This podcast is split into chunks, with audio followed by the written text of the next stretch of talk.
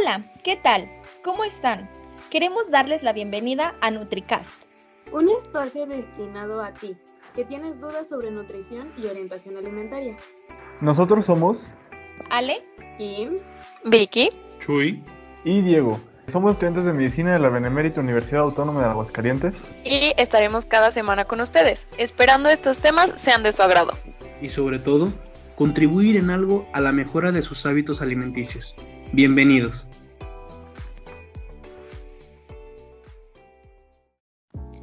Bienvenidos al episodio número uno de NutriCast. Hoy hablaremos de los hidratos de carbono, un tema que últimamente se ha puesto muy de moda y que causa mucho miedo. Existen muchos mitos sobre ellos, pero si te quedas en esta emisión, conocerás un poco más de ellos y de su enorme beneficio a la salud, y que los integres a tu dieta diaria sin temor alguno. Y bueno, para empezar, ¿qué son los hidratos de carbono? Bueno, son también conocidos como carbohidratos, que son los azúcares, almidones y fibras que se encuentran en una gran variedad de alimentos como frutas, granos, verduras y productos lácteos, como lo veremos más adelante. Se llaman hidratos de carbono ya que a nivel químico contienen carbono, hidrógeno y oxígeno. Pero en eso Kim es experta y nos lo explicará más adelante, ¿verdad Kim? claro, solo sigan escuchando. Los carbohidratos son uno de los grupos alimenticios básicos y son importantes para llevar una vida saludable. Son macronutrientes, lo que significa que son una de las tres formas principales de sustancias que usa el cuerpo humano para obtener energía o calorías. Todos los macronutrientes se deben de obtener de la dieta, el cuerpo no puede producirlos por sí solos. Estos hidratos de carbono proveen al cuerpo de glucosa, que se convierte en energía y a su vez se utiliza para mantener las funciones corporales y la actividad física. Interesante, ¿no lo creen?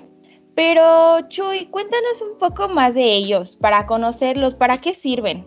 Claro que sí, Ale. Ahora les hablaré sobre las funciones de los carbohidratos. Los carbohidratos tienen básicamente cinco funciones esenciales, que la primera es la producción de energía. La función principal de los carbohidratos es proveer de energía a las células del cuerpo. La mayoría de las células del cuerpo utiliza la glucosa como su fuente de energía, mientras que otros usan componentes como los ácidos grasos. También tenemos algunas células como los glóbulos rojos que solo pueden producir a partir eh, de la glucosa su energía. El cerebro también es altamente sensible a los bajos niveles séricos de glucosa, por lo que es su única fuente de producción de energía. Alrededor del 70% de la glucosa que entra en nuestro organismo por medio de la alimentación es redistribuida por medio del hígado a la sangre para su uso en los diferentes tejidos. Las células toman la glucosa del torrente sanguíneo por medio de proteínas transportadoras en sus membranas. La generación de energía a partir de la glucosa viene de ruptura de enlaces en moléculas de glucosa por medio de reacciones químicas mediadas por algunas enzimas que tenemos nosotros.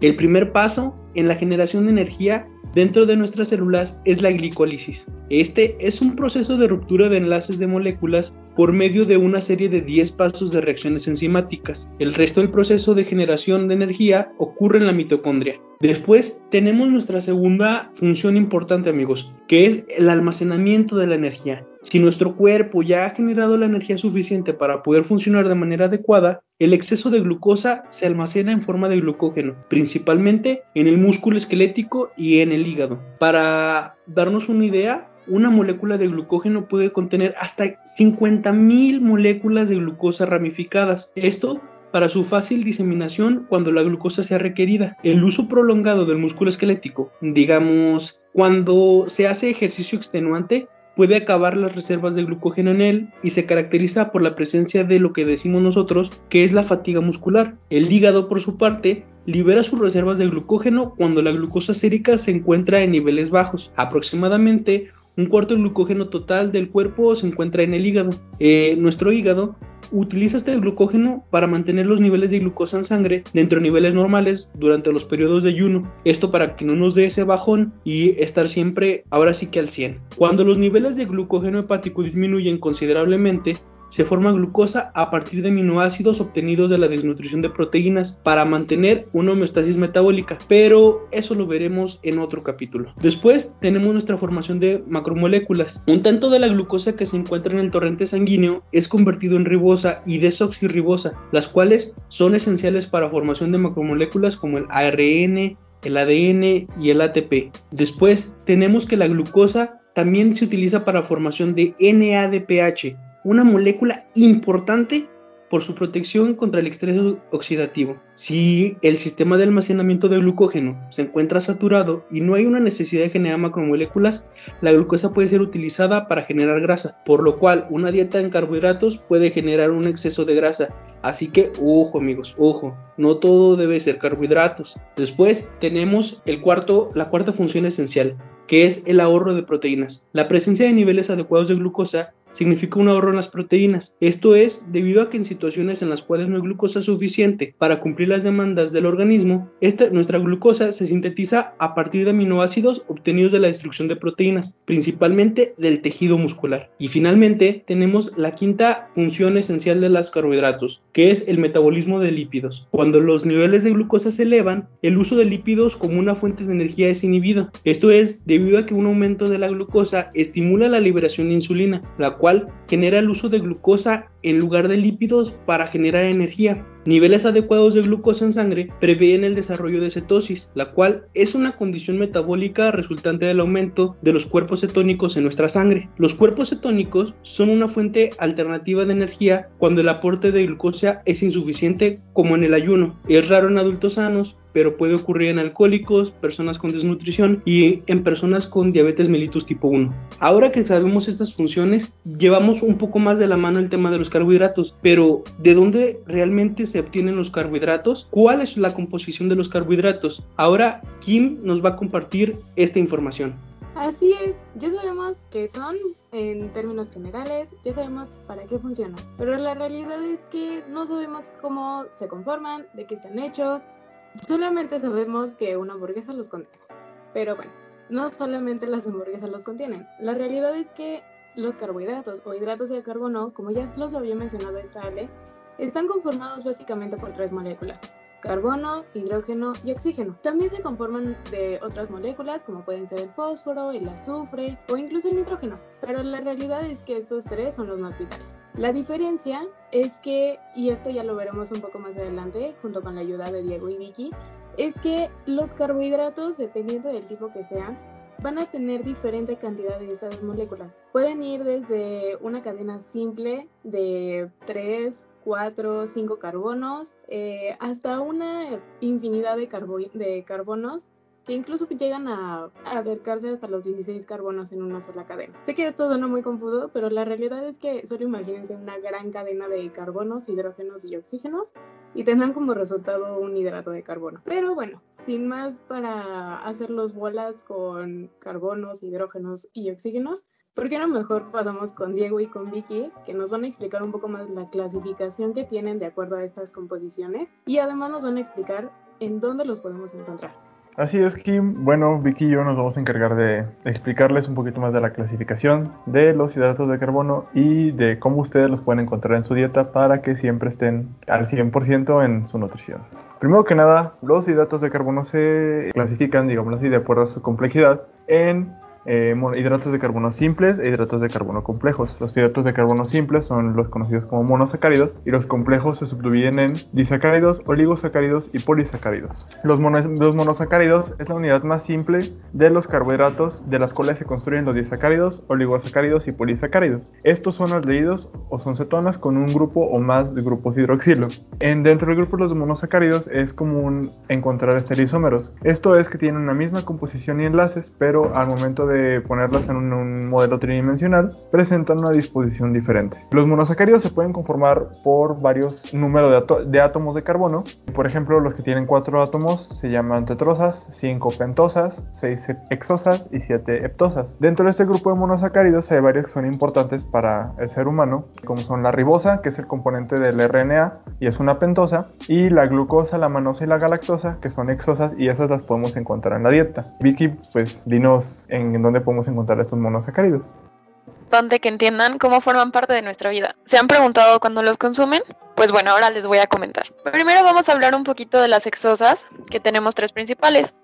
Primero, la glucosa. Bueno, esta abunda especialmente en algunos frutos secos, como el dátil, el higo, el albaricoque y la ciruela. En frutas como la uva, la cereza y la chirimoya y en verduras como la cebolla. También la podemos encontrar en la miel. Después, la galactosa, bueno, pues como tal, no abunda en ningún tipo de alimento. Su única fuente importante es la lactosa de la leche. Y por último tenemos a la fructosa. Este es el azúcar habitual de los frutos. Algunas fuentes significativas van a ser la uva, el caqui, la pera y la manzana así como los frutos secos. De igual manera, la podemos encontrar en la miel. Y ahora, Diego, ¿te parece si continúas con la clasificación? Muy bien. El siguiente grupo que tenemos son los disacáridos. Eh, los disacáridos consisten en dos monosacáridos unidos mediante un enlace o glucosídico. Estos pueden ser homosacáridos o heterodisacáridos, es decir, que pueden estar conformados por monosacáridos iguales o distintos. Eh, los tres disacáridos más abundantes son la sucrosa, la lactosa y la maltosa, y cada uno se compone de forma diferente. La sucrosa se forma por la unión de una glucosa y una fructosa. La lactosa, que todos conocemos que es la proteína de la leche y que a muchas personas les da muchos problemas, se forma por una galactosa unida a una glucosa. Y la maltosa se forma entre dos moléculas de glucosa. Es decir, que la maltosa, como ya les había explicado antes, es un homodisacárido, mientras que la sucrosa y la lactosa son heterodisacáridos. ¿Y dónde los podemos encontrar? Muy bien, ahora, la sacarosa constituye el 99% del azúcar común o el azúcar de mesa y se obtiene de la caña de azúcar y la remolacha. Se va a encontrar en pequeñas cantidades en frutas como el melocotón, el mango y el plátano, en la castaña seca, en pistaches, piñones secos y en algunas raíces muy comunes como la zanahoria. Respecto a la lactosa, sabemos que esta se encuentra en la leche, como por ejemplo leche de vaca, leche de cabra y otras leches acidificadas, y en algunos derivados lácteos como el yogurt, los quesos y las natas. Y por último tenemos a la maltosa. Cuando hablamos de esta, más bien se considera como el resultado de la hidrólisis parcial del almidón, por lo que constituye más bien un producto industrial. ¿Te parece si continúas? Muy bien. Los oligosacáridos contienen un pequeño número de monosacáridos, normalmente de entre 3 a 10 monosacáridos. Se encuentran unidos a cadenas de aminoácidos en proteínas o lípidos y también son encontrados como productos intermediarios en la sacarificación de polisacáridos. Vicky, explícanos dónde podemos encontrar los oligosacáridos, por favor. Sí, mira, los principales van a ser la rafinosa y la estaquiosa. La rafinosa la vamos a encontrar en la soya, en los frijoles, garbanzos, cacahuates, chícharos y alubias, mientras que la estaquiosa la encontramos en las judías verdes, habas de soya y otros granos. Y ahora para terminar, faltan los polisacáridos.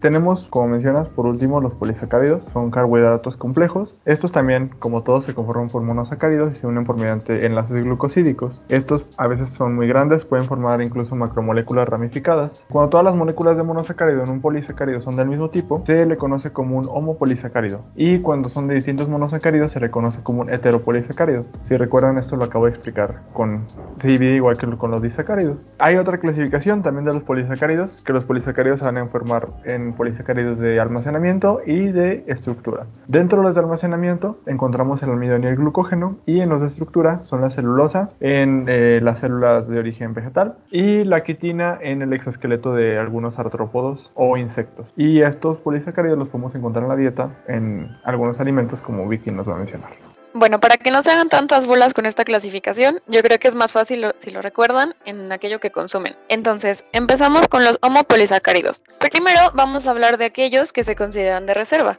El almidón va a abundar mucho en el mundo vegetal. Se encuentra en cereales, como por ejemplo pan, arroz y pasta, y en legumbres como lentejas. Y después tenemos al glucógeno. Este realmente es más considerado en el mundo animal y se encuentra en hígado y músculo. Y después vamos a tener a un tercero que es la celulosa. Este se menciona aquí porque es un homopolisacárido, pero pertenece a otra clasificación que ahorita les menciono. La celulosa es más de paredes celulares vegetales y lo vamos a encontrar mucho en el salvado de trigo. Y ahora sí, retomando la celulosa, este lo podemos mencionar como un estructural, como ya se mencionó. Y tenemos a las fibras. Las fibras tienen la soluble y la insoluble. La soluble tenemos la avena, guisantes, frijoles, manzanas, cítricos, zanahorias y cebada. Y en la insoluble vamos a encontrar la harina de trigo integral, salvado de trigo, frutos secos, frijoles y verduras como la coliflor. Y respecto a los heteropolisacáridos, tenemos que la hemicelulosa es más de paredes celulares de vegetales. Las gomas las vamos a encontrar en las leguminosas y la pectina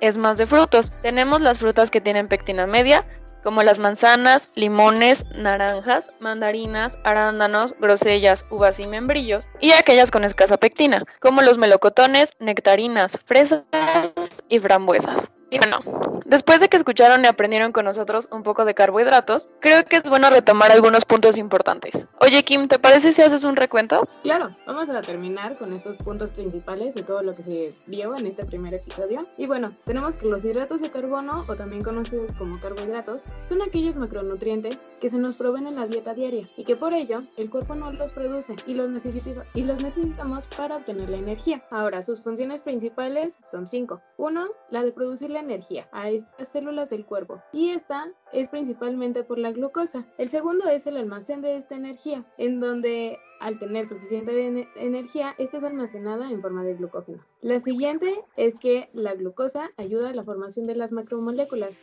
como es el caso de ARN, ADN y ATP. Además, un cuarto es el ahorro de las proteínas y finalmente una quinta función es el metabolismo de los lípidos. En cuanto a la composición, fácil, las tres moléculas, carbono, hidrógeno y oxígeno. Y finalmente, en cuanto a la composición y dónde las podemos encontrar, bueno, tenemos una clasificación fácil de monosacáridos, disacáridos, oligosacáridos y polisacáridos. ¿Y dónde los podemos encontrar? Bueno, los monosacáridos los podemos encontrar en frutos secos, cebolla, leche o el azúcar habitual de los frutos. Los disacáridos los podemos encontrar en el azúcar común, en la leche y sus derivados y en productos industriales como es el caso de la cerveza. En el caso de los oligosacáridos, en legumbres y granos. Y finalmente los poligosacáridos los podemos encontrar en cereales, en el salvador de trigo, leguminosas y frutas. Y bueno, con esto llegamos a un fin. Ale, ¿qué te parece si nos das una despedida como se debe?